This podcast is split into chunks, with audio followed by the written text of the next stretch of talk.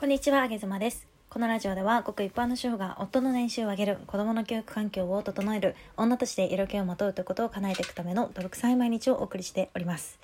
えー先日、実家に帰った時に、えー中学校からの友人が保育士さんなんですけれども、まあその彼女とね会って話をしている時に、えーとても面白いことを教えてもらいましたえもしよかったら聞きながら自分って私が今からねお話をする3つのどのタイプに当てはまる人間かななんて考えてみてください、えーまず1つ目が優等生タイプなんですけれども、えーこういう方は一人で何でもできちゃったり、えー周りの人を助けてあげたりだとかうん、まあ、ちっちゃい幼稚園とかからで言えば体の発達とかも早い子たちがそれに当たるそうです、えこういう子はね周りと比べてよくできるみたいな感じに見えるので先生とか大人からもよく褒められて育ったみたいですごく目を引きやすい存在ですね、えー非常に周りから褒め褒められて育った子がこれにあたるそうです、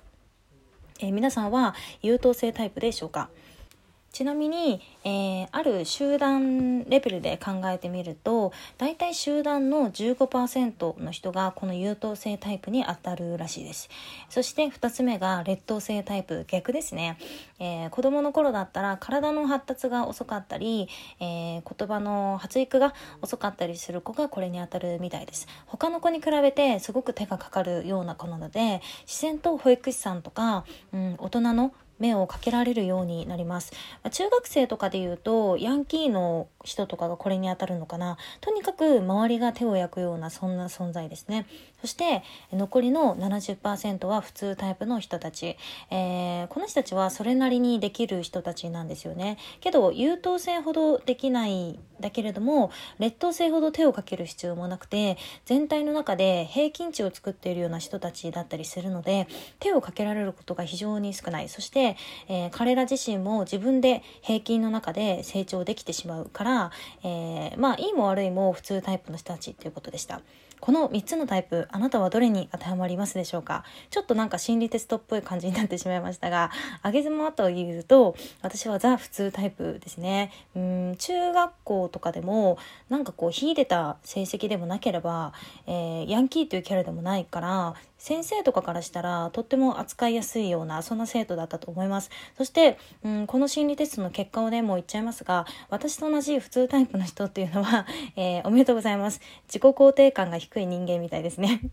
なんでかというと、えーまあ、小さい頃で言うと、えー幼少期からね手をかけられてきていない分、うん、自分で自分のことをするようになってしまってでかといって優等生ほど、えーできないために自己肯定感は低々だそうです。もちろん環境によって高まってくる人も多くいると思うんですけれども、えー意外や意外全体の70%を占める人がなんと自己肯定感が低いというふうに陥りがちみたいな感じでしたね、うん、幼少期やね、え思春期の頃の周りから手をかけられたか目をかけられてきたかっていうのが自己肯定感に大きく影響するっていうお話でした。最近はなんか自己肯定感の高い人の方が成功するとか、うん、いろいろ本も出ていますけれども